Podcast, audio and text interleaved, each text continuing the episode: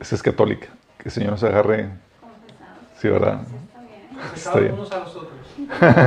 Para que se, cenados. Ok, estamos en vivo y estamos en vivo en, en todas partes. Ok, estamos transmitiendo en el canal de Minas Church de Facebook. También estamos transmitiendo en el canal de Minas Dominical de YouTube. Estamos transmitiendo en Instagram. Y estamos teniendo el respaldo por si acaso alguna de esas no funciona. Entonces tienes de dónde escoger. Si acaso el audio falla en algunas o, o demás, para que te diriges a las otras transmisiones. Por favor, comparte el enlace, inscríbete. Ya casi llegamos a los mil suscriptores, chicos. En, en YouTube. Si conseguimos mil, vamos a poder. No, fiesta, carne asada. Si no, como quieras. Si no, como quieras. Si conseguimos mil suscriptores, vamos a poder transmitir en vivo sin usar eh, programas alternos que nos, con los que nos asistimos. En teoría sería la mejor calidad. Pero bueno, como quiera, vamos a poner este tiempo en manos de Dios. Vamos a ver Viva Patriarcado 3. Vamos a poner este tiempo en manos de Dios. Amado Padre, bendito sea Señor, te damos gracias, te alabamos, te bendecimos. Gracias por tu presencia en medio de nuestro Señor. Te pido, Padre, que el día de hoy, Señor, te manifiestes a través de la exposición de tu palabra, Señor, que hables a través de mí cubras cualquier deficiencia, Señor, y Señor, que llenes nuestros corazones con la palabra de Cristo, Señor. Que podamos salir de aquí más sabios, entendidos de lo que tu palabra dice acerca de este tan importante tema, Señor. Háblanos, Señor, particularmente a los varones. En nombre de Jesús. Ok, chicos. Estamos hablando del patriarcado y hemos estado platicando acerca de diferentes temáticas eh, al respecto. Hemos estado viendo eh, ¿Qué onda con la posición de las mujeres en el liderazgo? ¿Por qué sí, por qué no? Ah, han platicado que hoy estamos, la iglesia siendo bombardeadas por, una, por la filosofía feminista que tiene una, una base marxista donde lo que busca es la eliminación de toda diferencia entre hombres y mujeres. Y vimos que esa es una filosofía completamente satánica, ¿sí? demoníaca, que busca eh, destruir la hermosa creación de Dios en la diversidad que creó y en la complementariedad que Él hizo. Y vimos que Dios hizo al hombre y a la mujer diferentes, sí, ah, pero al hombre le había dado ciertas eh, funciones al inicio, tiene ciertas responsabilidades que, hacer. Habíamos platicado que parte de las funciones del hombre es la del líder, la del responsable, la del visionario, que determina hacia dónde se dirigen las cosas, cuál es el propósito. Eh, el maestro, el que enseña las cosas al, a la persona, al grupo de quien está encargado, la esposa, hijos y demás. Eh, es el que cultiva, el que trabaja, que desarrolla. Eh, también el que protege y el que provee. Entonces hoy hemos estado platicando acerca de estas funciones, pero lamentablemente, por causa del pecado, el liderazgo del varón ha sido seriamente afectado o no lo ha ejercido, lo cual ha repercutido para, en que eh, se encuentre la sociedad expuesta sin la contribución que Dios le ha puesto al varón. Ambas contribuciones, la de la mujer y la del hombre, son sumamente importantes. Si quitas una de la ecuación, va a haber daños, va a haber consecuencias negativas. Y habíamos platicado acerca de eso, de la caída ocasionó que nos desviáramos del, propósito de Dios. O se relegaba y no se ejercía su liderazgo, o, no se, se ejercían los atributos que Dios nos había dado de forma equivocada.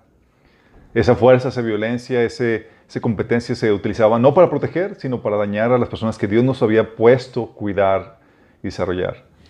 Y como resultado, obviamente, por el mal ejercicio de liderazgo, tenemos que se empezó a desarrollar el resentimiento particularmente de, los, de las mujeres y también de los hijos. ¿sí? De resentimiento y el deseo de deshacerse del hombre por completo y suplantarlo. Es como que ya sabes que no requerimos al varón. Las mujeres podemos solas, ¿sí? no requerimos, los hijos también que no requieren eso. Pero habían platicado las terribles estadísticas. ¿Se acuerdan las estadísticas de lo que sucede cuando falta la figura masculina en el hogar? cómo eso lleva a, que, altos índices de criminalidad. Eran que ochenta y tantos por ciento de, de, personas, de 84 por ciento de, ochenta y tantos por ciento de las personas que están en la cárcel, no tuvieron una figura paterna en, eh, en sus vidas. Sí. Tuvieron la figura paterna ausente en, su- en su- en sus hogares. Hay problemas psicológicos de comportamiento, depresión, problemas incluso alimenticios y demás. Hay un montón de cosas. Y dices, wow, o sea, tanto sí afecta, claro. Porque el modelo de Dios no solamente es algo teórico basado en la Biblia, tiene una realidad biológica con evidencia en los resultados. Si tú dices, oye, no creo en la Biblia, tal vez, ok, no crees. Eso es otro tema que para convencerte después. Pero dices, los resultados avalan lo que la Biblia enseña. Tú puedes ver, oye, cómo repercute la ausencia de la figura del varón y repercute de forma catastrófica. ¿sí? Entonces tenemos esas terribles estadísticas. Pero dentro de esta situación, la idea es restaurar el liderazgo del, del varón. ¿sí? Y es aquí donde, ok, vimos que es necesario. ¿Cómo lo restauramos? ¿Cómo, cómo volvemos al diseño original? Y es aquí donde tenemos que entender que la verdadera hombría solamente viene con Dios. Solamente viene con Dios, chicos. Dios es el pilar de todos los verdaderos varones. El pilar. Sí, porque, ¿te acuerdas? Dios creó a Adán en el ambiente en el que fue diseñado que viviera y se desarrollara. Y ese ambiente era en su misma presencia en el Edén, donde él podía andar con él, practicar con él y donde la presencia de Dios estaba aún dentro de él. Sí, el hombre habitaba en la presencia de Dios y tenía la presencia de Dios. Y fue diseñado para que en unión con él pudiera ejercer su función como varón, no separado de él. Solamente conectados a la fuente puede el, hom- el hombre mostrar la verdadera hombría. Sí. Por eso Jesús decía en Juan 15, 5, yo soy la vid y vosotros los pámpanos. El que permanece en mí y yo en él, este lleva mucho fruto, porque separados de mí, nada podéis hacer. Fíjate, está hablando de que separados de él, nada podéis hacer. Y no que nada puedes hacer de que, de que no hagas algo, no emprendas algo. Sí puedes emprender cosas y hacer cosas, pero no para Dios, porque para Dios necesitas la ayuda de Dios. Si quiero hacer algo para Dios en el diseño de Dios, en el modelo de Dios, requieres a Dios. Somos colaboradores juntamente con Él. Entonces, ¿qué hace? Tú puedes ver la, discrepancia o la diferencia entre hombres con Dios y hombres sin Dios en la Biblia. Y la diferencia es abismal. Abismal. Tienes el caso de Saúl y David. En la Biblia, Saúl comenzó bien, chicos. Él experimentó la presencia de Dios, lo cual lo llevó a colocarse como líder del pueblo de Israel, como, como rey. Fue gracias a la presencia de Dios que había en él. Pero llegó un punto en su desobediencia, en su terquedad, en donde la presencia de Dios se apartó de él.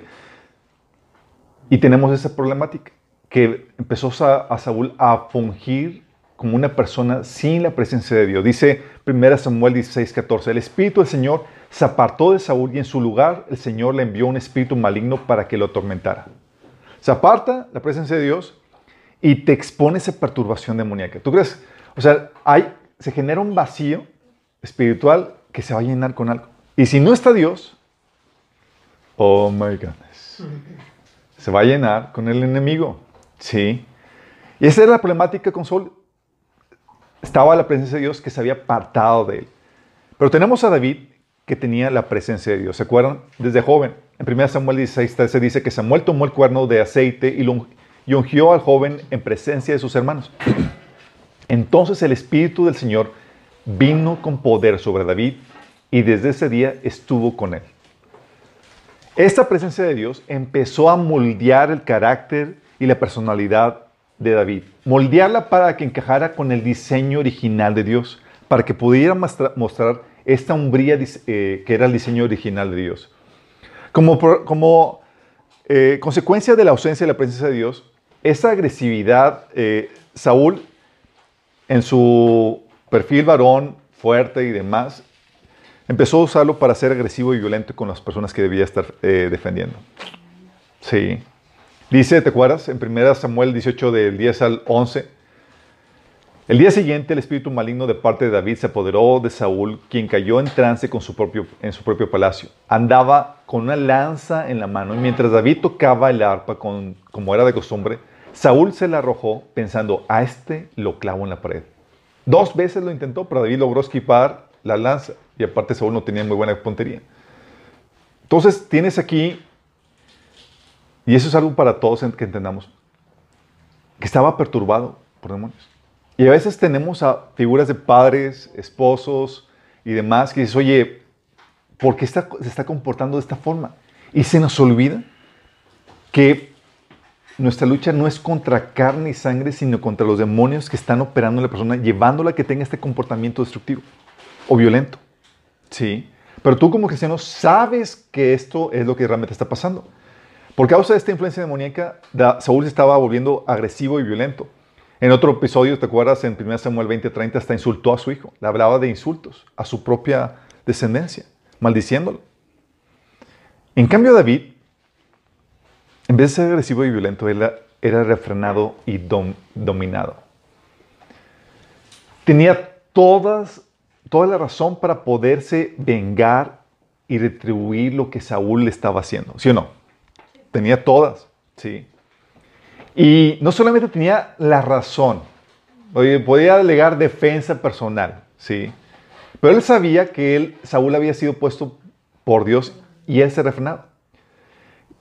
Y uno decía, oye, es que es razonable que pudiera, oye, retribuirle como corresponde a Saúl. Y hasta los soldados amigos de David le incitaban a que pudieras, a que le, eh, le, quitara la vida a Saúl y se presentó varias oportunidades. Le decían los soldados, ahora es tu oportunidad. Los hombres le susurraban a, a David. Hoy el Señor te dice, hasta le profetizaban. Hoy el Señor te dice, te aseguro que pondré a tu enemigo en tu poder para que hagas con él lo que desees. Hasta profecía le, daban a David. Así como que ándale, anímate. y les dijo a sus hombres, versículo 6 de 1 Samuel 24, que el Señor me libre de hacer tal cosa a mi Señor el Rey. No debo atacar a ungido al Señor, porque el Señor mismo lo ha elegido. ¡Wow! Mientras que Saúl se quería aprovechar y, lanzaba la, eh, la lanza a, los indefensos, David era refrenado y controlado. No estallaba en ira, aunque tenía razones para hacerlo. Sí. Y esto sucedió otra, en otro episodio, en 1 Samuel 26, del 8 9, David le dijo, otro soldado le dijo a David, hoy ha puesto Dios en tus manos a tu enemigo, le dijo Abisai a David, déjame matarlo. De un solo golpe de lanza lo dejaré clavado en el suelo y no tendré que rematarlo.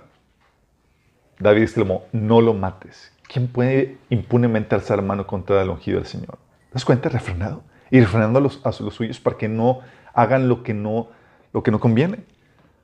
Diferencia. Y dices, ¿dónde viene esta diferencia? ¿Por qué David se autocontrolaba y se dominaba? Hacía trampa. Tenía la presencia de Dios. Saúl no. Sí. Por lo mismo, Saúl también expresaba cobardía, chicos. Era un cobarde. ¿Te, imaginas, después de haber conquistado grandes batallas, haber hecho grandes faenas, aparte de la presencia de Dios y su vida en cuestión de valentía empieza a la declive? ¿Te acuerdas cuando se presentó Goliat? Se presenta Goliat y avienta el reto contra el pueblo de Israel, dice en 1 Samuel 17, del 10 al 11. Dijo además el filisteo, yo desafío hoy al ejército de Israel, elijan a un hombre que pelee conmigo. Al oír lo que decía el filisteo, Saúl y todos los israelitas se consternaron y tuvieron mucho miedo. Dice más adelante que se escondían. No fuera a ser que el filisteo escogiera uno, tú, ven para acá. Y, si te escogía, ya los demás te agarraban y te enviaban. Sí. Así de, así de fuerte estaba la situación. De hecho, dice en 1 Samuel 17, 24, que cada vez que los israelitas veían a Goliat, huían despavoridos por esto. Sí.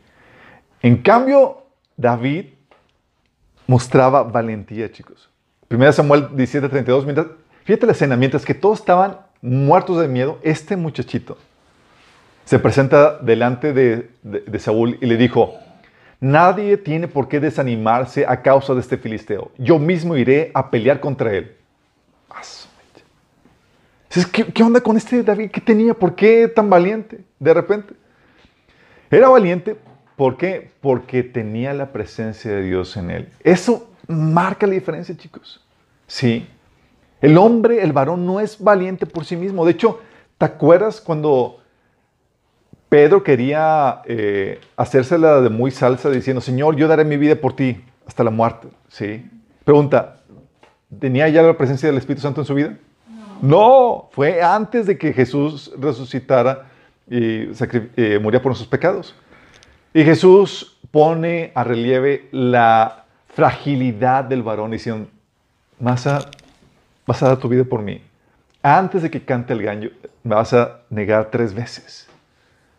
Dices, órale, estaba poniendo en relieve que el ser humano sin el Espíritu de Dios es sumamente frágil. Y se cobardó ante, ante una muchacha que le confrontó. Ni un hombre, ni con espada, ni con ejércitos. Una muchacha, ah, tú eres de esos. No, no soy. Todo histérico. Sí. Pero después, ya que llega la presencia de Dios, que sopla el, eh, Jesús sobre ellos y el Espíritu Santo, Jesús le dice que él iba a ser llevado donde él no quiere, iba a poder honrar al Señor con su muerte. Ahora sí tenía el privilegio de morir por él sin rajarse, sin retractarse. ¿Por qué? Porque la valentía es algo que viene con la presencia de Dios, chicos. Sí. David, digo, Saúl también, por lo mismo, era de ánimo débil. Oye, tenía que, en un momento difícil, crítico y demás, el varón tiene que despertar el ánimo de los demás y inspirarlos en momentos críticos. Y Saúl,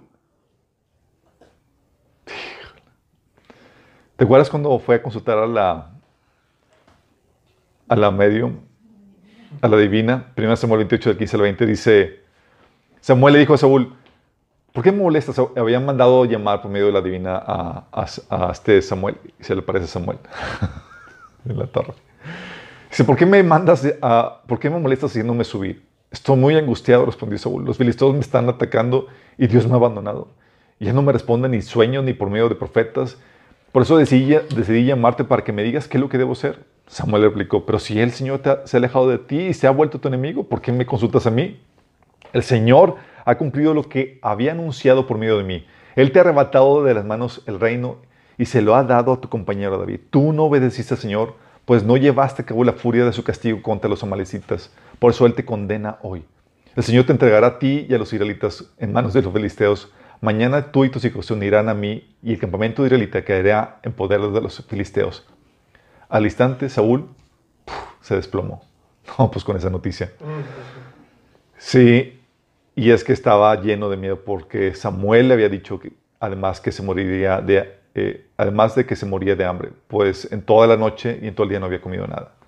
En cambio David, en tiempo de crisis, chicos, así más fuerte, ¿se acuerdan cuando el episodio cuando llegaron, eh, se robaron a sus esposas y sus hijos?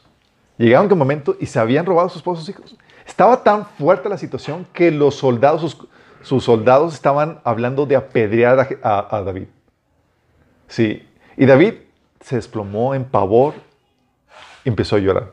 No. dice, 1 Samuel 30, dice el 8, David se alarmó, pues la tropa hablaba de apedrearlo. Y es que todos se sentían amargados por la pérdida de sus hijos e hijas. Pero cobró ánimo y puso su confianza en el Señor su Dios. Entonces le dijo al sacerdote Abiatar, hijo de Ahimelech, tráeme el efod. Tan pronto como Abiatar se lo trajo, David consultó al Señor. David cobró ánimo. ¡Qué fuerte! Ve la discrepancia, es, oye, ¿por qué uno en momento de crisis colapsa, se desploma y otro cobra ánimo? La presencia de Dios marca toda la diferencia. Clave, sí. ¿Te das cuenta cómo David está haciendo trampa?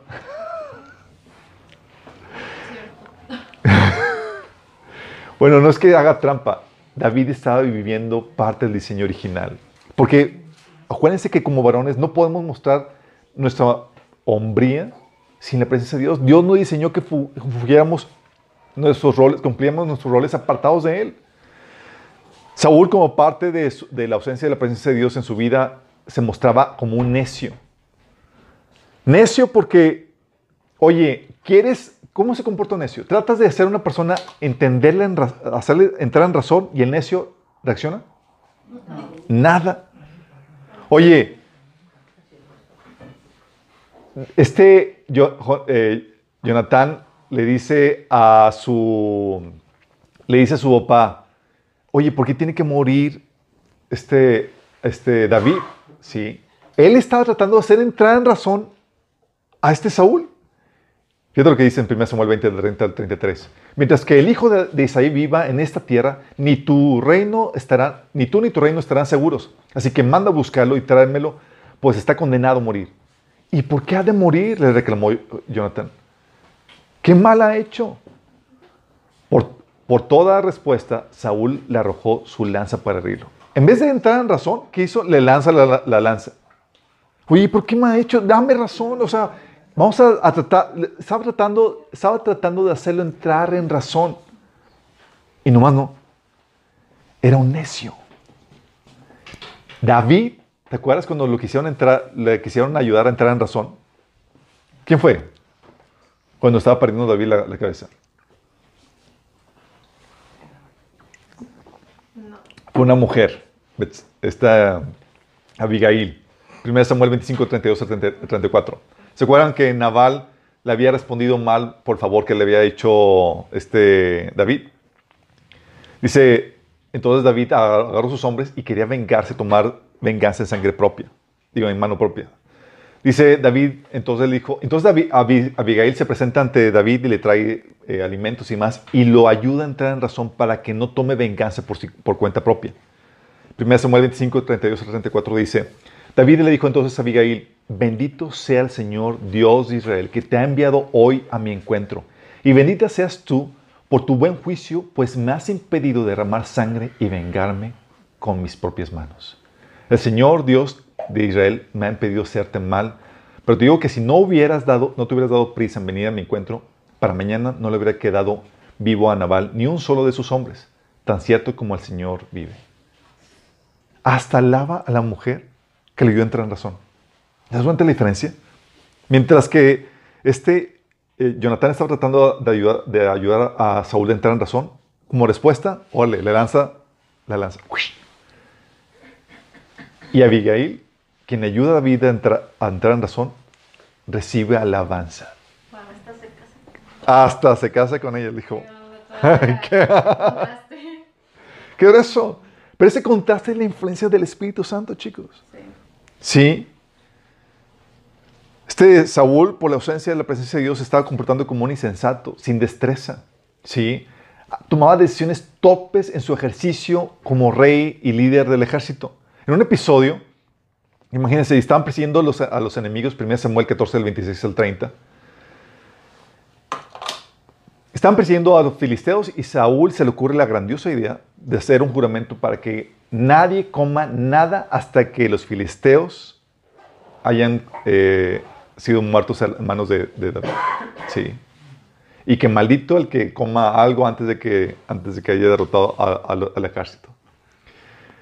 Este Jonathan no había escuchado la tal maldición. Dice en 1 Samuel 14, del 26 al 30. Cuando el ejército entró en el bosque, vieron que la miel corría como agua, pero por miedo al juramento, nadie se atrevió a probarla. O sea, había miel en abundancia, ellos hambrientos, y por juramento, nadie tomaba nada. Sin embargo, Jonathan, que no había oído a su padre, poner al ejército bajo juramento, alargó la vara que llevaba en la mano, hundió la punta en un panal de miel y se le llevó a la boca. Enseguida se iluminó el rostro. Pero uno de los soldados le advirtió, tu padre puso el ejército bajo un juramento solemne diciendo, maldito el que coma algo hoy. Y por eso los soldados desfallecen. Mi padre ha causado un gran daño al país, respondió Jonathan. Miren cómo me volvió el color al rostro cuando probé un poco de esta miel. Imagínense si todo el ejército hubiera comido del botín que se le arrebató al enemigo. ¿Cuánto mayor habría sido el estrago causado a los filisteos? O sea, decisiones tontas, no diestro para las cosas que tenía, para la función que tenía que realizar. David, en cambio, dice 1 Samuel 18:30 que cada vez que los filisteos salían a campaña, David los enfrentaba con más éxito que los otros oficiales de Saúl. Por eso llegó a ser muy famoso. Sí, tan famoso en su sabiduría y destreza que aún de adolescente al león y al oso se los aventaba, chicos. Sí. Wow. Es como peleo contra un oso. requieres destreza, requieres habilidad. Requieres al Señor. Requieres al Señor. Y David tenía eso por causa del Señor. ¿sí? El Señor pone esa, e- e- esa situación. Ah, es que es el, Señor que nos da, nos capacita para poder llevar a cabo esa función, esa tarea que, tenemos. David tenía esa ventaja, que era sabio y tenía la destreza necesaria para llevar a cabo la tarea que Dios le había encomendado. Lo mismo, ¿se acuerdan que había sucedido con, con Salom- eh, este Sansón? ¿De ¿Dónde venía la fortaleza de Sansón, chicos? Del Señor, para llevar a cabo el cometido que el Señor le había, le había dado. Un poco no. Pero ¿qué pasó tan pronto? Se apartó de la presencia de Dios. David. Adiós capacidad para llevar a cabo la tarea. Adiós capacidad. ¿Te acuerdas? Dice en jueces 16 del 19 al 20. Después de hacerlo dormir sobre sus rodillas, ¿quién lo hizo dormir? Dalila. Ella llamó a un hombre para que le cortara las siete trenzas de su cabello. Así comenzó a dominarlo y su fuerza se- lo abandonó. Luego ella gritó, Sansón, los filisteos se lanzan sobre ti. Pero Sansón despertó de su sueño y pensó, me escaparé como las otras veces y me los quitaré de encima. Pero no sabía, dado- no sabía que el Señor lo había abandonado. O sea, no fue las trenzas, fue el abandono del Señor, chicos. Sí, que había roto el, el pacto nazareo que había tenido. Este Saúl también se mostraba inseguro y envidioso, chicos. Inseguro y envidioso. Fíjate, 1 Samuel 17, del 8 al 9. Que estaba Saúl disgustado por, por lo que decían. Saúl se enfureció y protestó. Decía, a David le dan crédito por 10 mil, pero a mí por miles. ¿Te acuerdas que cantaban? Saúl mató a sus miles y David a sus diez miles. y había matado nada más a un gigante, pero con eso bastó. Dice, lo único que falta es que le den el reino. Y a partir de esa ocasión, Saúl empezó a mirar a David con recelo. El celo o envidia. Sí. En cambio, David, él estaba seguro y se alegraba por otros chicos. Completamente diferente. Dice 1 Samuel 1 del 23, digo, 2 Samuel 1 del 23 al 24, hablando aún de Jonatán y Saúl. Fíjate lo que, cómo se dirigía a él, de ellos. David compuso este lamento en honor a Saúl y de su hijo Jonatán. Lo llamó el Cántico del Arco y ordenó que la enseñaran a los habitantes de Judá. Más adelante en el versículo 23 dice, Saúl, Jonatán, nobles personas, fueron amados en vida e inseparables en la muerte. Más veloces eran que las águilas y más fuertes que los leones. Hay mujeres de Israel, lloren por Saúl, que los vestía con lujosa seda, carmesí y les adornaba con joyas y oro y seguía así. Pero fíjate cómo está exaltando las habilidades y las proezas aún de sus propios enemigos. Una persona envidiosa lo que hace es que opaca y aminora los resultados o los triunfos de otras personas. Saúl, digo este David, él estaba seguro de sí mismo y podía exaltar a otras personas, reconocer las faenas y los logros que habían tenido. ¿Sí te das cuenta de la diferencia? Esta es la diferencia entre un hombre sin Dios y un hombre con Dios.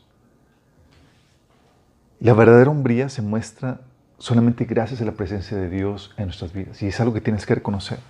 Te alejas de la presencia de Dios y empieza tu declive como varón. Y queda una imagen o una versión distorsionada de la hombría que tienes reflejada en la vida de Saúl. Todo lo bueno, todo el potencial utilizado ahora para mal. Y la idea es que no seamos así. Señor, por lo mismo, nos dice, o que quieres ser realmente varón, valiente, esforzado, quieres mostrar mi imagen como, como hombre, solamente conmigo. Pero no nos deja solamente con su presencia, nos da un modelo a seguir en Jesús. Sí. Jesús es el patriarca modelo, es el ejemplo de varón a seguir, chicos. Jesús nos muestra su fortaleza, su hombría al servicio del más débil, del más frágil. Es algo que debes de tener en cuenta. Él era un ejemplo de trabajo al servicio del más frágil. Vaya que Jesús trabajaba, chicos. Dice la Biblia, primera de, en, Marcos 1 del 32 al 36. Nomás imagínate las, las rachas de trabajo que tenía. Dice, esa tarde después de la puesta del sol, o sea, ya estaba de noche, le llevaron a Jesús muchos enfermos y endemoniados. El pueblo entero se juntó a la puerta para mirar. O sea, el pueblo entero era, fue una administración nocturna. Imagínense. Entonces Jesús sanó a mucha gente que padecía diversas enfermedades y expulsó a muchos demonios. Pero como los demonios sabían que quién era, no los dejó hablar. ¿Alguien vio la, la serie de Chosen cuando Jesús termina así desgastado de la... De la así como dices, A la plata. Sí. El mejor episodio, algunos dicen. Ah, bueno, imagínense lo desgastado de toda una noche sirviendo, sanando, liberando todo un pueblo. Y lo dice el versículo 35. A la mañana siguiente, antes del amanecer, Jesús se levantó y fue a un lugar desierto para orar. Y comenzar, llegaban, el Señor te estaba buscando y el Señor le dice, vamos que tenemos que ir a predicar a otros lugares. No, no, así que estamos, no, no hay tiempo que perder. Tal era la, la faena que a veces terminaba, chicos, que en medio de una tormenta, agitando la barca y demás, Jesús quedó súbito, dormido. Y no se estaba haciendo nada como que voy a hacerme dormido para ver cómo reaccionan estos discípulos. Y como, a ver, él estaba out completamente. Así de fuerte era, sí, su. Varias, veces- varias veces se presenta Jesús sumamente cansado del camino y pues obviamente todo era patín. No tenía como que, ah, un corcelito, un, un burrito y demás. La única es que usó un burro y era, no era de él, era prestado y era nada más para entrar a la ciudad de Jerusalén. sí. Sí. Parte de la escenografía. Era parte de la escenografía. Este era así de fuerte el trabajo, ¿sí? Y, y ese ejemplo, tú lo puedes ver de trabajo, lo puedes ver también con este Pablo. Pablo decía, imítenme a mí así como yo imito a Cristo. 1 Corintios 11.1. Entonces tú puedes ver, oye, Pablo tenía la idea clara de que tenemos que imitar a Jesús. Y teniendo esa idea, dice, dice en 2 Corintios 11, del 23 al 29, Pablo, son servidores de Cristo, qué locura. Yo lo soy más que ellos. He trabajado más arduamente, he sido encarcelado más veces, he recibido azotes más severos, he estado en peligro más eh, de muerte repetidas veces. Cinco veces recibí los judíos 39 azotes, tre- tres veces me golpearon con varas, una vez me apedrearon, tres veces naufragué y pasé un día y una noche eh, como náufrago en el mar. Mi vida ha sido un continuo ir y venir de un sitio a otro en peligros, peligros de bandidos, peligros de parte de mis compatriotas, peligros en manos de los gentiles, peligros en la ciudad, peligros en el campo, peligros en el mar y peligros de parte de falsos hermanos. He pasado muchos trabajos y fatigas. Muchas veces me he quedado sin dormir, he sufrido hambre, sed y muchas veces me he quedado en ayunas, he sufrido frío y desnudez. Y como si fuera poco, cada día pesa sobre mí la preocupación por todas las iglesias. Cuando alguien se siente débil, no comparto yo su debilidad. Y cuando alguien se le hace tropezar, no ardo yo de indignación. ¿Tenés la, el desgaste de Pablo? Pablo decía incluso en 2 Tesalonicenses 3, de 7 a 9, ustedes mismos saben cómo deben seguir nuestro ejemplo. Nosotros no vivimos como ociosos entre ustedes, ni comimos el pan de nadie sin pagarlo. Al contrario, día y noche trabajamos arduamente, sin descanso, para no ser una carga a ninguno de ustedes. Y lo hicimos así no porque no tuviéramos derecho de tal ayuda, sino para darles un buen ejemplo. ¿Tenía Pablo una idea clara de, de, de cómo era Jesús con esto? Era un ejemplo de trabajo, sí. Dice Hechos 20:35, y he sido ejemplo constante de cómo pueden ayudar con el trabajo y esfuerzo a los que están en necesidad. Deben recordar las palabras del Señor Jesús, hay más bendición en dar que en recibir. O sea, era, vamos a desgastarnos, trabajar arduamente para que para ayudar a los necesitados, primero los de la familia. sí. Pero ese es el ejemplo de trabajo que ¿de dónde, dónde lo aprendió Pablo? Jesús. Sí, en eso se mostraba. Y nosotros como varones estamos hechos con esa configuración de poder aguantar más largas zonas de trabajo que las mujeres y esforzarnos más que las mujeres. Por nuestra complexión, chicos, fuimos diseñados para eso. Sí. También no solamente ejemplo de trabajo, ejemplo de fortaleza. Fortaleza moral y emocional, chicos. Es decir, no te quiebras fácilmente ante las tentaciones, ante la falta de integridad. Y eso lo puedes ver en la tentación. En Lucas 4, del 12 al 13, Jesús dice que fue- lleno del Espíritu Santo volvió de, de Jordán y fue llevado por el Espíritu al desierto. Ahí estuvo 40 días y fue tentado por el diablo. Vamos a ver si tiene la fortaleza para resistir la tentación. Y sí le tuvo. En el versículo 13 dice, así que el diablo, habiendo agotado todo recurso de tentación, lo dejó hasta la otra oportunidad. Tener la fortaleza. Sí. De hecho, Jesús decía en Juan 17, 19, y por ellos yo me santifico a mí mismo para que también ellos sean santificados en la verdad. Fíjate cómo está hablando de que me tengo que santificar yo para que ellos también puedan hacerlo. ¿Te acuerdas que hemos, hemos estado platicando que el hombre es el fundamento de la familia, de la iglesia y demás? Si no tenemos ese fundamento bien establecido, si no mostramos esa fortaleza, esa integridad moral, se va a desquebrajar el resto de la estructura, como si el fundamento tiene estas grietas. Dice 2 Tesalonicenses 2, 10, dice Pablo, Dios y ustedes me son testigos de que nos comportamos con ustedes, los creyentes, de una forma santa, justa y reprochable. ¿Cómo se comportaba? Así de fuerte era el proceso de santificación de Pablo para poder dar un ejemplo a la, a la iglesia. De hecho, era un requisito para los líderes de la iglesia. Dice Pablo en 1 Timoteo 3, 2, por esta razón, un líder de la iglesia debe ser un hombre que lleve una vida intachable, o sea, que no se quiebre fácilmente, moralmente hablando. Sí, pero también emocionalmente. Esto implica la fortaleza emocional para lidiar con las debilidades y fallas de otros. Porque a veces dan ganas de votar a medio mundo. Sí. ¿Te acuerdas cuando Jesús ya estaba harto de la situación? Que le dice a esa gente que veía los milagros una otra vez y nomás no captaban, no entendían. Además decía Jesús, gente corrupta y sin fe, ¿hasta cuándo tendré que estar aquí con ustedes? ¿Hasta cuándo tendré que soportarlos? Sí, gracias a nosotros que sí creemos en Él, nos dice la Biblia acerca de, de nos dice diferente, Hebreos 4 del 15 al 16, porque no tenemos un sumo sacerdote incapaz de compadecerse de nuestras debilidades, sino uno que ha sido tentado en todo de la misma manera que nosotros, aunque sin pecado. Así que acerquémonos confiadamente al trono de la gracia para recibir misericordia y hallar la gracia que nos ayude en un momento que más lo necesitamos. Fíjate cómo está hablando de esa paciencia para lidiar con nuestras debilidades. Es habla de madurez, chicos. ¿Sí? Porque el hombre tiene que, como líder, como cabeza, además, tiene que saber cómo lidiar con la inmadurez de la gente que tiene a cargo. Esposa, hijos, familia, empresa, lo que sea. Tiene que saber cómo. No tiene esa fortaleza, se desquebraja la estructura. Sí. Jesús dice, digo, hablando de Jesús en Hebreos 2, del 16 al 18, dice: También sabemos que el Hijo no vino para ayudar a los ángeles, sino que vino para ayudar a los descendientes de Abraham. Por lo tanto, era necesario que en todo sentido Él se hiciera semejante a nosotros, sus hermanos, para que fuera nuestro sumo sacerdote fiel y misericordioso delante de Dios. Entonces podría ofrecer un sacrificio que quitaría los pecados del pueblo. Debido a que Él mismo ha pasado los sufrimientos y pruebas, puede ayudarnos cuando pasamos por pruebas. Va a haber situaciones donde el hombre va a tener que soportar las, las eh, desplantes de su esposa, de hijos, de personas de trabajo, y tiene que saber ¿Cómo lidiar con eso?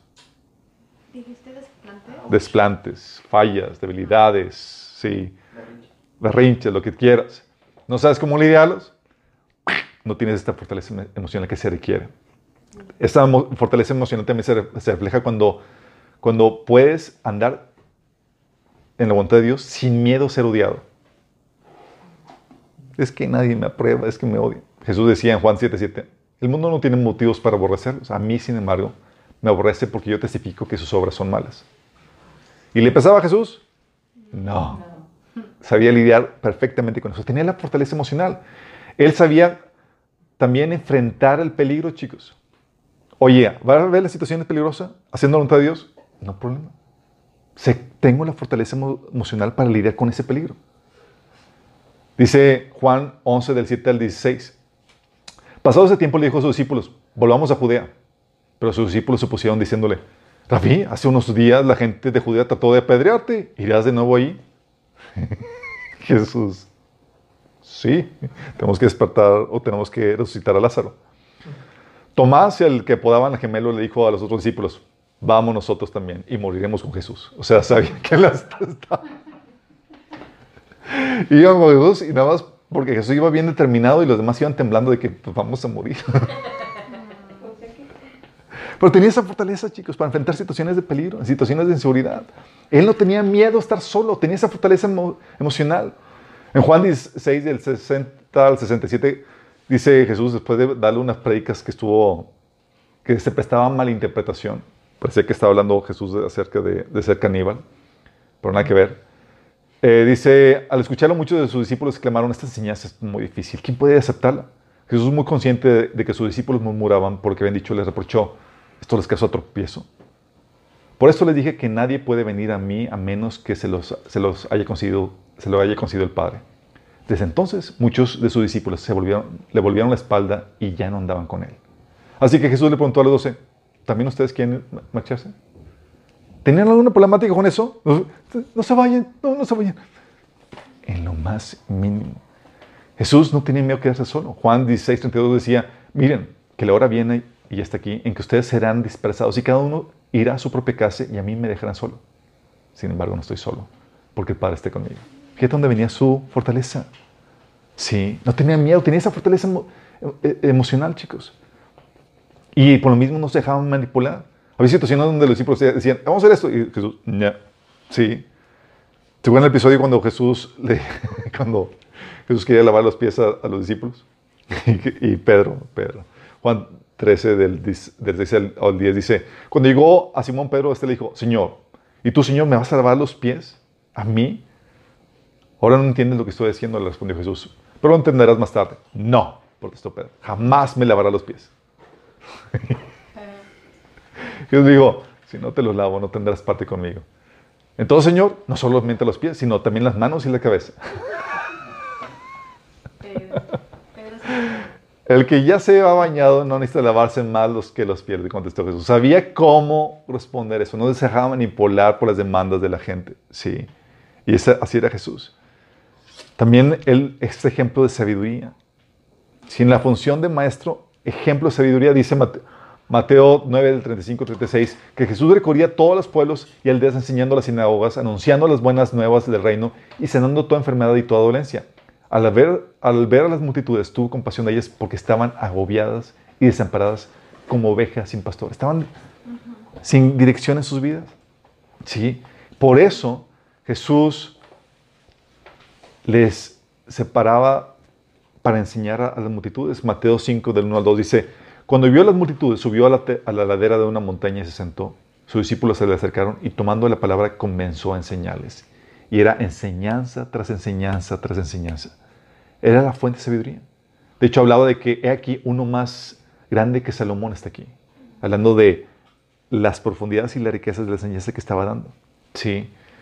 Y Jesús decía, invitaba a los que escuchaban sus enseñanzas, a los que querían en él. Decía, si Jesús, Juan 8:31, Jesús se dirigió entonces a los judíos que habían creído en él y les dijo, si se mantienen fieles a mis enseñanzas, serán realmente mis discípulos. Fuente de enseñanza, chicos. Dice Juan 17, del 6 al 14, a los que me dice el mundo, les he revelado quién eres. Fíjate, les enseñaba Jesús acerca de Dios. Eran tuyos y me los diste y ellos han obedecido tu palabra. Ahora saben que todo lo que me has dado viene de ti, porque les he entregado las palabras que me diste y ellos las aceptaron. ¿Qué les entregó? Las palabras. Todo lo que estaba diciendo el Padre, órale, enseñando, enseñando, enseñando. Sí. Dice, les he entregado tu palabra y el mundo los ha odiado porque no son del mundo como tampoco yo soy del mundo. Santifíquelos en tu verdad. Tu palabra es verdad. Hablando toda la enseñanza que les dio. Con esos tres años de enseñanza, tuvieron más que suficiente para despegar todo el movimiento de la fe cristiana. Sí, ¿qué tan eso estuvo? Pues obviamente. ¿Tú crees que Jesús no tenía mucho que dar? Tenía tanto que dar que tú que incluso guardarse muchas cosas. Jesús decía, ahorita no pueden recibir todo. Tengo mucho, muchas cosas más que decirles, pero no pueden recibirlo ahorita. Pero cuando venga el consolador, va a complementar. Imagínense toda la información que tenía que dar. Wow. Efesios 5, del 26 a 27 dice que Jesús purificó a la iglesia lavándola con agua mediante la palabra para presentársela a sí misma como una iglesia radiante, hablando de la enseñanza que da de la palabra. Dice Pablo, siguiendo el ejemplo de Jesús, quizá yo sea un mal orador, pero tengo conocimiento. Eso lo he demostrado a ustedes de una y mil maneras. O sea, Pablo sabía que parte de la hombría requería sabiduría y conocimiento. Sí, y siguiendo el ejemplo de Jesús, se empapaba de ese conocimiento. También era Jesús un ejemplo de visión. Sí, Jesús, ¿te acuerdas de ese episodio en Marcos que cuando Jesús se desveló en la administración, en la campaña evangelística hasta altas horas de la noche y se levantó muy temprano en la mañana? Llegaron los discípulos, ¿dónde estabas Jesús? Y les dijo, vamos a los lugares vecinos para que predique también ahí, porque para esto he venido. Sabía, tenía una misión clara y precisa. ¿Y te acuerdas cuál es la función del, del Es poner la visión? ¿A dónde nos dirigimos? ¿Cuál es el propósito? Porque la mujer, por parte frágil, viene a contribuir en ese propósito. Y Jesús sabía, venimos a hacer esto, a predicar, ¿sí? Y ustedes me van a ayudar con eso. ¿Y qué hizo Jesús? En el capítulo 10 dice que Jesús envió a estos 12 a la- con las siguientes instrucciones. No vayan entre los gentiles ni entren en ningún pueblo de los samaritanos, vayan más bien con las ovejas descarriadas al pueblo de Israel. Donde quiera que vayan, prediquen este mensaje. ¿Qué estaba haciendo? Lo estaba llevando, le estaba dando dirección, una tarea que hacer, una encomienda. Jesús tenía una encomienda y dice, ustedes van a ser copartícipes de esto. Sí. Por eso, ¿se acuerdan? Estaba tan apasionado por su tarea que Jesús decía en Juan 4, del 31 al 36, que él tenía una- otra comida que, nadie, que ninguno de ellos tenía. Porque estaba tan apasionado por su tarea. Y esa tarea, dice, y esa comida, mi comida es que haga la voluntad del que me envió y que acabe con su obra. Y Jesús decía en Juan 17, 18, como tú me enviaste, como tú me enviaste al mundo, así yo los envío al mundo. La iglesia, nosotros somos parte de esa extensión de la misión de Jesús, chicos. Somos la ayuda idónea de Jesús. sí. Somos copartícipes en su tarea. Por eso nos envió en la gran comisión a predicar el Evangelio, en Mateo 18, del 18 al 29. Entonces tienes ese ejemplo de visión. Jesús nos daba la deriva. ¿Qué hacemos? ¿Qué se ocurre, discípulos? ¿Qué, qué hagamos? Entonces, no, no, no. Tenemos esta tarea. Y usted me va a ayudar con esto. Y delegaba. Y preparaba para la visión que tenía. También era un ejemplo de, pro- de protección. Sí.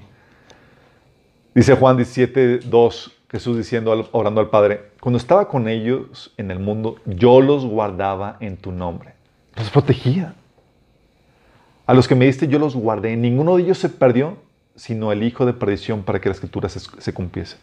Dice, le está diciendo, Señor, cumplí con mi tarea de protegerlos. Ninguno se perdió más que el destinado a, a perdición. Lucas 22, 32 dice, hablando de esa protección que estaba diciendo, oye, ¿cómo los protegí y demás? Parte de esa protección venía en oración, chicos. Dice Jesús a Pedro, pero yo he orado por ti para que no falle tu fe. Y cuando te hayas vuelto a mí, fortalece a tus hermanos. ¿Cómo lo estaba resguardando? ¿Cómo lo estaba protegiendo? También en oración. Señor, que no falle su fe. Sí. Juan 17, 9, dice- hablando acerca también de esta oración, dice, ruego por ellos, no ruego por el mundo, sino por los que me has dado, porque son tuyos. Empieza a orar para que los guarde y los proteja del enemigo. Hablando de esa protección que les daba, esa protección espiritual. De hecho, Juan 10, del 11 al 13 dice, yo soy el buen pastor, el buen pastor da su vida por las ovejas. El salariado no es el pastor y él no le pertenecen las ovejas. Cuando ve que el lobo se acerca, abandona las ovejas y huye, entonces el lobo ataca el rebaño y las dispersa. O sea, el asalariado protege las ovejas, pone su vida. No, este sí pone su vida por las ovejas. Y lo mismo tenía Pablo que aprendió de Jesús, chicos. Si tienes Pablo, era una persona violenta y agresiva en cuestión de protección. Sumamente violenta, chicos. De hecho, Gálatas habla, o sea, tú lo lees de Gálatas y ves, eh, ves a un Pablo indignado que decía que, ¿cómo, decía, ¿cómo me gustaría que, todo, que esos que quieren circuncidarlos se, se cortaran ya por completo? Así de que de, están tocando a las ovejas, ¿sí? Así violento. Y por eso decía que maldito, maldito el que le anunció un evangelio diferente. Así, así de fuerte era el asunto. De hecho, decía en Gálatas 1, de 6 a 7, estoy horrorizado de que ustedes estén apartados tan pronto de Dios, quien los llamó a sí mismo por medio de la amorosa misericordia de Cristo. Están siguiendo un evangelio diferente que aparenta ser la buena noticia, pero no lo es en absoluto. Están siendo engañados por los que a propósito distorsionan la verdad acerca de Cristo. Y empieza a escribir toda la carta, toda la epístola, en defensa de estas pobres ovejas que estaban siendo desviadas. Estaba indignado. De hecho, por eso decía Pablo en 2 Corintios 11, 29, ¿quién está débil sin que yo sienta esa misma debilidad? ¿Quién se ha dejado llevar por mal camino sin que yo arda de enojo? Ese enojo que te lleva a proteger a las personas sobre las cuales tú has sido puesto a cargo. Sí, es no te atrevas a tocar, sí, a estas personas. Y las defendía a capa y espada. Y tú ves gratas, ves a, a un Pablo enojado, tratando de, de defenderlos de esos lobos que estaban desviándolos. Qué fuerte, ¿no? Entonces ves ese ejemplo de, amor, de protección, también ese ejemplo de amor sacrificial. Ese amor sacrificial que es que lleva al varón, lleva al hombre a desgastarse, chicos. Desgastarse. Sí. Por los más frágiles, por aquellas personas a quienes fueron puestos, eh, a quien fue puesto a, a cargo para dirigir. Dice Jesús en Juan 15, 13. No hay amor más grande que el dar la vida por los amigos.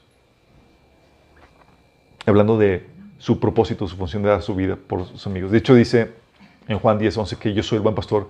El buen pastor da su vida por, por las ovejas. Hablando de esa entrega total. Segundo Timoteo 2, 10.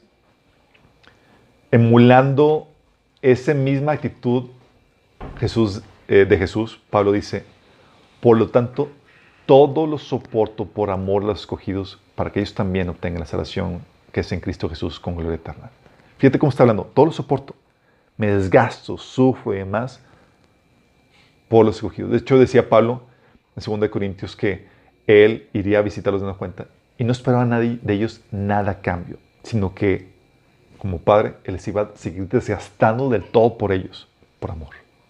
Hablando de este amor sacrificial. Obviamente tenemos el ejemplo perfecto que es Jesús. Mateo 20, 28 dice, porque el Hijo del Hombre no vino para ser servido, sino para servir y para dar su vida en rescate por muchos. Fíjate la actitud. O sea, no espero de ustedes nada. Yo soy el que vengo a darme por completo a ustedes. Sí. De hecho, en Isaías 53, del 4 al, do- al 12, Jesús está mostrando de que cómo vio una necesidad, una, una problemática en su amada, en su iglesia, y Él viene a suplir esa necesidad. Si Él vio una situación donde estábamos en esta situación precaria, donde tú y yo íbamos a recibir el castigo de Dios y Jesús se, se pone por encima de nosotros, cubriéndonos, protegiéndonos, para Él recibir el castigo que tú y yo merecíamos. Dice en ese pasaje, ciertamente Él cargó con nuestras enfermedades y soportó nuestros dolores, pero nosotros lo consideramos herido y golpeado por Dios y humillado. Él fue traspasado por nuestras rebeliones y molido por nuestras in- iniquidades. Sobre Él cayó el castigo, precio de nuestra paz, y gracias a sus heridas fuimos sanados. Todos andábamos perdidos como ovejas y cada uno seguía su propio camino, pero el Señor hizo recaer sobre Él la iniquidad de todos nosotros. Maltratado y humillado, ni siquiera abrió la boca. ¿Sabes por qué no abrió la boca? Si la abría para defenderse, tú y yo hubiéramos tenido que pagar nuestros pecados en carne propia. Él estaba tomando nuestro lugar. Ni siquiera abrió su boca. Como cordero fue llevado al matadero, como oveja enmudeció ante el trasquilador y ni siquiera abrió su boca. El Señor quiso quebrantarlo y hacerlo sufrir. Y como Él ofreció su vida en expiación, verá su descendencia y prolongará sus días y llevará a cabo la voluntad del Señor. Después de su sufrimiento, verá la luz y quedará satisfecho. Por su conocimiento, mi siervo ju- justo justificará a muchos y cargará con las iniquidades de muchos. Por tanto, le dará puesto entre los grandes y repartirá el botín con los fuertes, porque derramó su vida hasta la muerte y fue contado entre los transgresores. Cargó con el pecado de muchos e intercedió por los pecadores. Mayor ejemplo de hombría no hay, chicos. Esta fortaleza, esta disposición a sufrir por más débil, por más frágil. Sí. Hebreos 12, del 16 al 18, dice: Pues ciertamente no vino en auxilio de los ángeles, sino de los descendientes de Abraham. Fíjate, dice la Biblia que los ángeles son mayores en fuerza. Pero Él viene a nosotros, los frágiles, los débiles. Por eso era preciso que en todo se semejara a sus hermanos para ser un sumo sacerdote fiel y misericordioso al servicio de Dios, a fin de expiar los pecados del pueblo. Por haber sufrido el mismo, el mismo tentación, puede socorrer a todos los tentados. ¿Te das cuenta?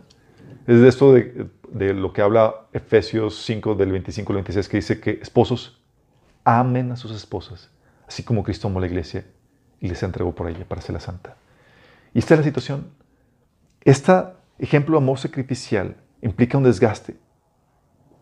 Un desgaste en donde tú requieres tener una fuente de donde llenarte, que no es tu esposa, que no es tus hijos, que no son esas personas de las cuales tú fuiste encargado de, de, de llevar, de llenar. Y Jesús tenía eso por su relación con, el Padre. Dice, oye, pues ¿qué, qué, qué sacrificado? No, él estaba siendo lleno de la presencia de Dios. Dice 1 Juan que él que está en el seno del Padre, imagínate Jesús en el pecho del Padre, ¿sí? lleno de gracia, de amor y de verdad. Él recibía todo eso para poder derramarlo a los más. Y así pasa con, con nosotros. ¿Cómo vamos a tener todo ese amor para desgastarnos? ¿Y de dónde vamos a estar llenándonos? De Dios. Sin eso vas a sentir que te están matando. Vas a sentir la piti pares. ¿Y cuándo, Señor? Yo me desgasto por todos y nadie ve por mí nada. y el Señor es el que te llena. Y te llena. Sí. Jesús es el ejemplo de responsabilidad. En Juan 17, del 11 al 12, Jesús está hablando de una situación donde ya se presenta en la recta final previo a morir por nosotros. Y lo que hace Jesús, chicos, empieza a orar al Padre y empieza a dar cuentas de su trabajo. Empieza a rendirle cosas. ¿Qué, Señor?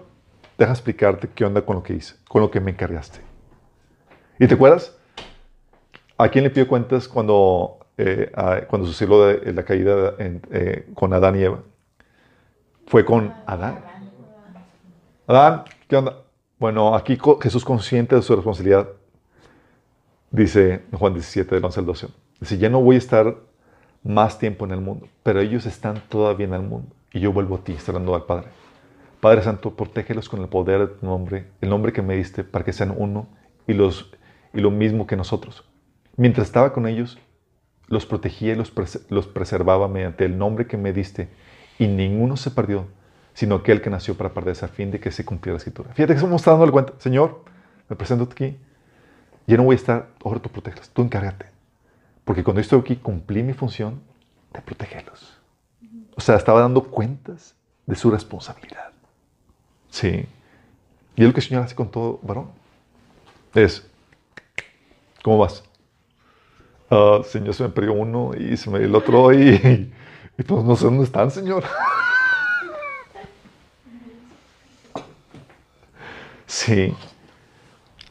Pablo también hacía lo mismo. O sea, Pablo llegó al final, decía en 2 Timoteo 4, 7, he peleado la buena batalla, he terminado la carrera, me he mantenido en la fe. Pablo decía a Timoteo, guarda la doctrina para que, seas, para que te sales tú y los que te escuchan. Sí.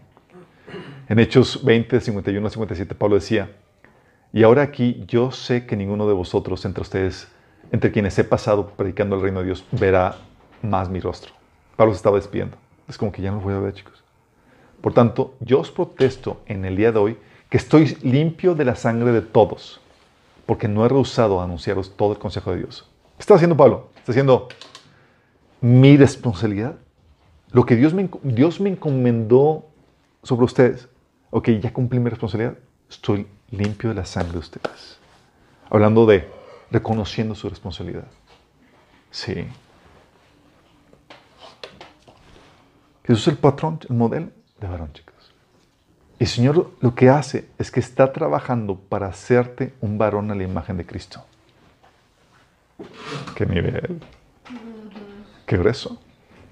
Porque eso depende el bienestar de tu familia, la iglesia y donde quiera que el Señor te ponga. Romanos 8:29 dice que, porque a los que Dios conoció de antemano, también los predestinó a ser transformados según la imagen de su Hijo para que Él sea el primogénito entre muchos hermanos. Te estaba esculpiendo a ti como varón. Y Jesús es el modelo. Ya sabes que separado de Jesús, de Dios, no puedes desarrollar esta hombría. Ok, te conectas a la fuente. Porque el modelo que sí, ¿cuál es el modelo a, desarrollar? Jesús te pone el modelo. O sea, tiene la vara muy alta.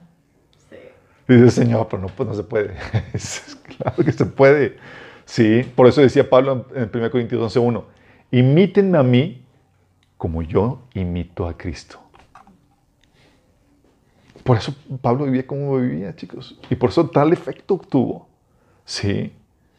La problemática es que si hay fracturas en, el fundamento, que, ¿te acuerdas que te he dicho que el hombre funciona como, como un edificio que protege, que resguarda? Si hay, o como un fundamento sobre el cual se construye eh, la estructura. Sí, hemos visto que Jesús como varón es el fundamento de la iglesia. Lo mismo es el, varón para la familia, para la empresa, para donde quiera que se ponga. Si, si hay grietas en el fundamento, la estructura se va a ver comprometida, se va a ver afectada. Una vez estaba viendo un, un reportaje de unas noticias donde habían construido unas casas tipo de Infonavit, que construyen de, de masivas y demás. Y no habían puesto bien el fundamento. De hecho, aquí Don Joel, maestro perito constructor, puede negar lo que, lo que comento. No habían puesto bien el fundamento de la casa y estaban quejándose todos los vecinos porque todas las casas cuarteadas. Sí, porque no habían puesto bien los cimientos. Están, sí. Y veía las paredes ahí con, las rupturas y demás. ¿Y, qué está pasando? No, los fundamentos estaban muy débiles. Sí. Y el varón es como ese fundamento. Si hay grietas en el fundamento, es decir, oye, en vez de trabajador, flojo.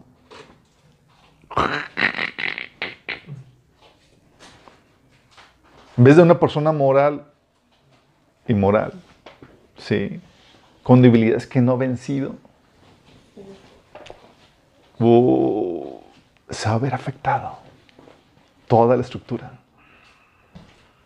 Oye, en vez de emocionalmente fuerte, débil emocionalmente. Busca suplir sus necesidades con la gente, con la gente que sirve y demás. No sé, estar solo, fácilmente manipulable y demás. En vez de sabio, ignorante, necio. Oye, en vez de visionario, a la deriva, sin rumbo. En vez de protector de otros, apático, ah, pues que las ovejas, allá es. O abusador, él mismo. En vez de mostrar un amor sacrificial, egoísta. O en vez de responsable, responsable. Señor, pues no, ¿de qué hablas? Porque soy guarda de mi hermano. sí. Si hay grietas en ti como varón, toda la estructura va a ser afectada. Va a sufrir el matrimonio, la familia, va a sufrir la iglesia, va a sufrir la empresa, va a sufrir donde quiera que el Señor te ponga. Así de fuerte. Por eso tenemos a mujeres, esposas, todas angustiadas, llevando con un peso, un peso emocional, una cara que ellos no deberían estar llevando, porque tú no estás funcionando, eh, cumpliendo, estás lleno, estás como fundamento, estás todo gritado. Sí. Tú y la arena no hay mucho. Por eso los hijos están así todos afectados y demás, porque no estás llevando bien a cabo tu tarea. Y Dios quiere levantar al hombre como fundamento. Por eso, ¿te acuerdas cuando Abraham, Dios levanta Abraham y fue llamado para, levantado para que fuera ¿qué? padre de naciones? ¿Te acuerdas? Cuando está hablando de padre de naciones, está hablando de fundamento. Sí. Fundamento. Y él estaba hablando, Dios quiere levantarlo como padre porque sobre él se edificaría un linaje físico y espiritual, chicos. Y necesitaba un fundamento fuerte. Y de todas las personas que había ahí en ese tiempo, Abraham, órale, él sí puede, jala. Por eso decía Génesis 18, 17, 19, hablando de la responsabilidad que tenía Abraham, decía el Señor, estaba pensando, le culturé a Abraham lo que estoy por hacer es un hecho que Abraham se convertirá en una nación grande y poderosa y en él serán bendecidas todas las naciones de la tierra. Yo lo he elegido para que instruya a sus hijos y a su familia a fin de que se mantengan en el camino del Señor y pongan en práctica lo que es justo y recto. Así el Señor cumplirá lo que Él le ha prometido. Fíjate que dice, lo he puesto a fin de que instruya a sus hijos y a su familia para que se mantengan en el camino del Señor y pongan en práctica lo que es justo y recto, y así el Señor cumplirá lo que Él ha prometido. Tenía que tener un buen fundamento. Es que sobre Él vamos a comenzar. Y de Él se va a desprender toda la instrucción y toda la enseñanza, toda la dirección para que pueda cumplirse toda la bendición que Dios tiene preparado para, para toda la ascendencia. Linaje físico y espiritual. Así de, de ese nivel. ¿Qué hubiera sucedido si Abraham hubiera tenido alguna desviación, algún área débil que no hubiera conquistado en su vida? Y tuvo fallas y vieron las consecuencias, grietas. Por ejemplo, tiene este ejemplo de grietas eh, con David. ¿Te acuerdas David y su falla moral? ¿Cómo afectó el resto del edificio? Por ejemplo, su familia. La falla moral de David cuando, su- cuando sucedió lo de Betsabé, en 1 Samuel 11 del 4 al 5, que dice que David ordenó que le llevaran a su presencia a Betsabé, y cuando llegó, él se acostó con ella. Después de eso, ella volvió a su casa. Hacía poco que Betsabé se había purificado su menstruación, así que quedó embarazada y se le hizo saber a David. Ya sabes la historia. Mandó al esposo a traer de vuelta para ver si se acostaba con él para disfrazar el embarazo. No, se acostó con su esposa y lo mató por medio del, del ejército, al ponerlo al frente de la de batalla. Y dices, oye, esa falla, esa grieta en el carácter de David, ¿te acuerdas terribles repercusiones sobre su familia? Llega Natán y le da una palabra profética, le dice en 2 Samuel 12, del 8 al- al 10. Te di el palacio de tu amo y puse a sus mujeres en tus brazos. También te prometí gobernar a Israel y a Judá. Y por si esto hubiera sido poco, te habría dado mucho más. Porque entonces despreciaste la palabra del Señor haciendo lo que le desagrada. Asesinaste a Urias elitita para apoderarte de su esposa lo mataste con la espada de los amonitas. Por eso la espada jamás se apartará de tu familia, pues me despreciaste al tomar la esposa de Urias elitita para hacerla tu mujer. La espada no se apartará de tu familia. Esa grieta repercutió en la estructura en el edificio que se estaba construyendo. Por esta maldición, por esta consecuencia, por esto que hizo, ¿se acuerdan? Una de sus hijas fue violada, uno de sus hijos fue muerto, otro fue, eh, este, se levantó a Absalón en contra de él. Por esta grieta, chicos. Uy, qué tremendo peso de responsabilidad. Y tú con tus grietotas. Sí. A veces subestimamos el tremendo efecto que puede venir. Te voy a hacer el grieto, la grieta de cuando David hizo un censo indebido. La Biblia no es que prohibiera hacer censos, te especificaba cómo hacer los censos a los reyes. Dices, ¿vas a hacer un censo? Perfecto, tienes que, lo puedes hacer, pero tienes que cobrar un impuesto a las personas censadas. Hay una fórmula para hacerlo. ¿Qué viene en la Biblia? Su ignorancia lo llevó a hacer un censo de forma equivocada, desobedeciendo las normas de Dios. Sí. 1 Crónicas 21, 1 dice, Satanás conspiró contra Israel e indujo a David a hacer un censo del pueblo.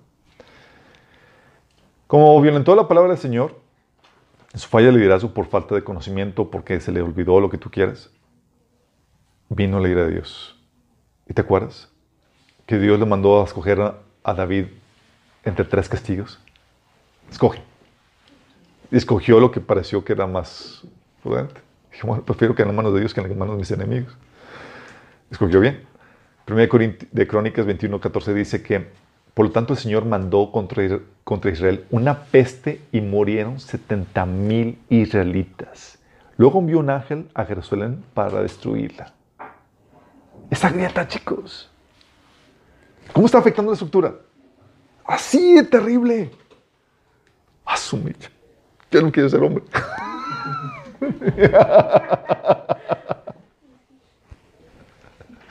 los pesqué con- confesados. Um, ¿Tienes otros ejemplos? Pues Adán. La grieta en Adán nos sigue afectando hasta ahorita. Sí. Una grieta que, eh, que se abrió ahí por su incapacidad de amar al Señor sobre todas las cosas y por su desobediencia. Aquí estamos, con el edificio todo colapsado, si no es por Jesús que vino a restaurar y ponerse como otro fundamento en vez del primer hombre. O Saúl, ¿vieron la, cómo ocasionó la muerte de él, su descendencia y que perdiera el reino? Sí, tremendos efectos sobre su familia. O Salomón, ¿se acuerdan?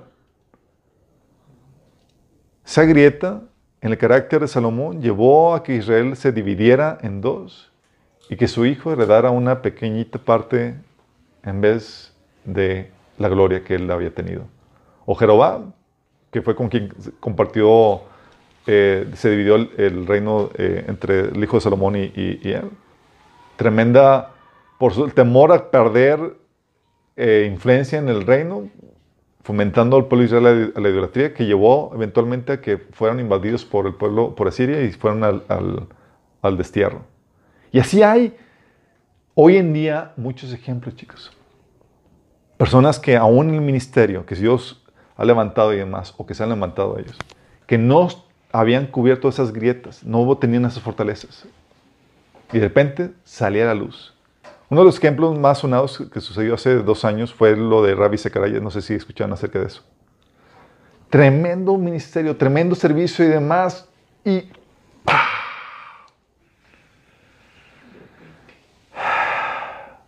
por una grieta. Javier se creía, resultaba que a donde quiera que iba tenía, eh, se metía con mujeres y las inducía para tener relaciones, vivir en fornicación y demás. Y dices, toda la fama, todo el buen nombre, todo colapsado y ahorita ven en él y ven el nombre de Cristo es vituperado por causa de eso. Obviamente la información muy buena y demás y se puede utilizar eso, pero ya ante el mundo causa de vergüenza. Sí. Así como sucedió con este, este Saúl, ¿te acuerdas? Por la pérdida de Saúl, por su grieta, perdió la guerra y los filisteos estaban gozándose ante la victoria. Porque ante la grieta de los hombres de Dios lleva a que el mundo y los enemigos de Dios se regocijen. Por eso el Señor va a trabajar con nosotros varones de una forma más fuerte, más intensa. Porque tiene que asegurarse que los fundamentos estén bien sólidos, sin grieta. Sí.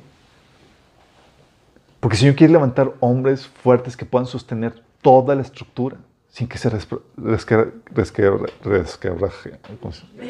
Resquebraje, ándale, gracias. sí. El Señor quiere que aprendas a gobernar bien, que defiendas tu Edén, así como Dios, así como fue ordenado que Adán defendiera su Edén. Todo lo que el Señor ha puesto sobre sus manos tenía que ser guiado, administrado, puesto en orden así, eh, bajo la dirección de Dios. 1 Timoteo 3, del 4 al 5, siguiendo el mismo principio de Adán, dice, eh, hablando de los líderes de la iglesia, deben gobernar bien sus casas y hacer que sus hijos le obedezcan con el debido respeto. Porque el que no sabe gobernar su propia familia, ¿cómo podrá cuidar a la iglesia de Dios? Tienes, no sabes gobernar bien, no sabes cómo ejercer la autoridad, no sabes cómo ejercer tu hombría, no sabes cómo tomar responsabilidad que Dios te ha dado. El Señor te va a pedir cuentas a ti.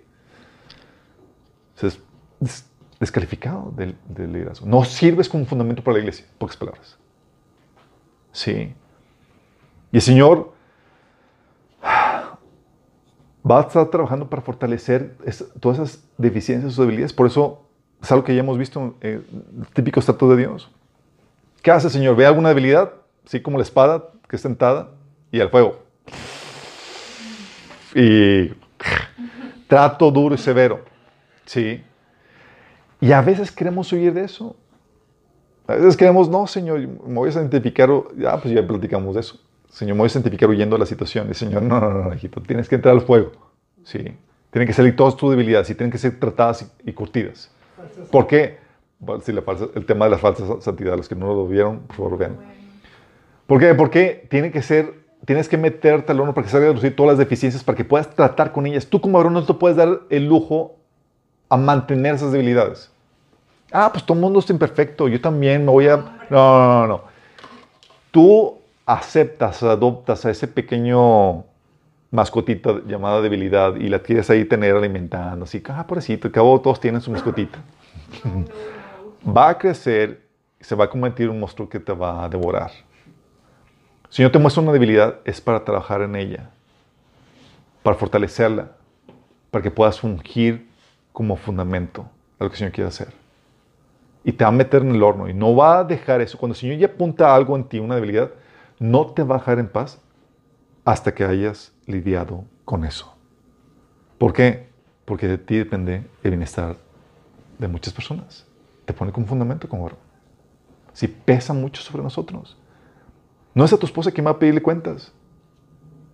Es a nosotros. Sí. No es como que, a ver, Damaris, ¿cómo va la situación de la iglesia o de la casa? Es más, no, es a mí que me va a pedir cuenta. Dices, ¿qué, qué temor, qué terror. Pero fuimos diseñados por eso. Y las mujeres también. Oye, escogen bien el fundamento.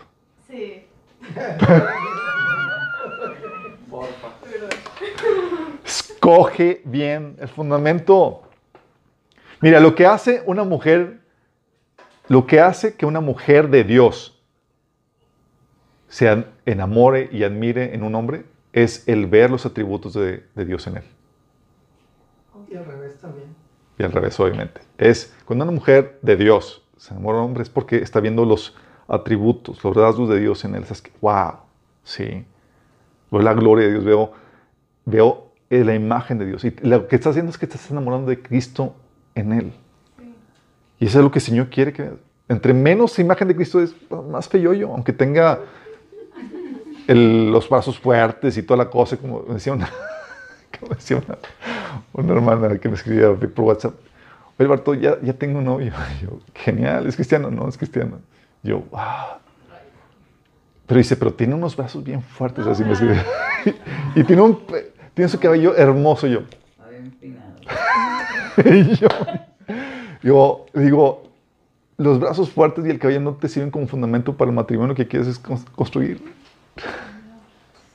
Requieres cómo está su carácter y demás. Si Cristo es un fundamento tipo arena movediza, sí, es, no es de fiar. Pero a veces nos vamos por las apariencias y no por lo que el Señor ha tratado. Sí, y por eso el trato, es algo que les he dicho a los hombres en las pláticas, el trato que Dios da a los varones difiere de las mujeres porque a los varones los trata con más severidad. Las pruebas son más fuertes. Y se espera que sean así. Sí, se espera que sean así. Entonces, y la mujer tiene que estar consciente de eso. Tienes que estar consciente que es los rasgos de Dios que ves en una persona que en teoría te debe atraer. Si no te atrae eso, vas a terminar con alguien que va a emular tu nivel espiritual. Le decía esta chava que me estaba escribiendo, sí, pero la Biblia no dice que no te unas en yugo desigual, aunque pensando tal vez, tal vez son de yugo igual. Entonces, para que se enamore de una persona así sin el carácter de Cristo, más por la belleza externa, podría, muy bien podría ser del mismo yugo. Sí. Pero si tú escoges a un mal varón, a un mal fundamento, la familia que construye su ministerio se verá ver afectado por las grietas y puede verse llena de grietas la casa de la construcción o colapsada. ¿Cómo estamos? Sí.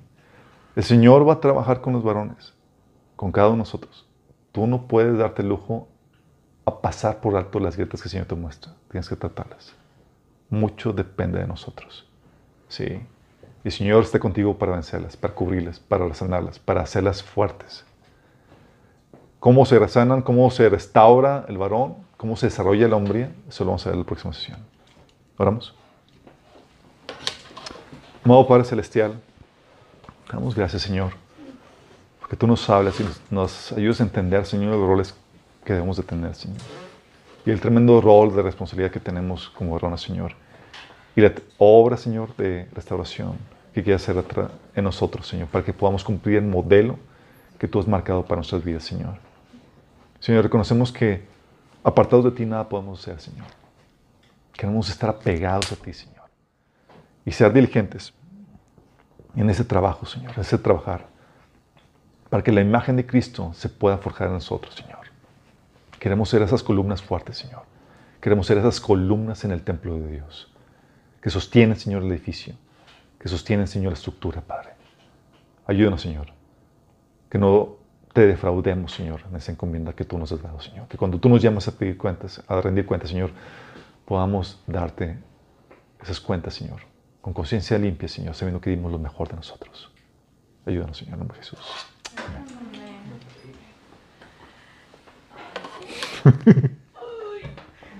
que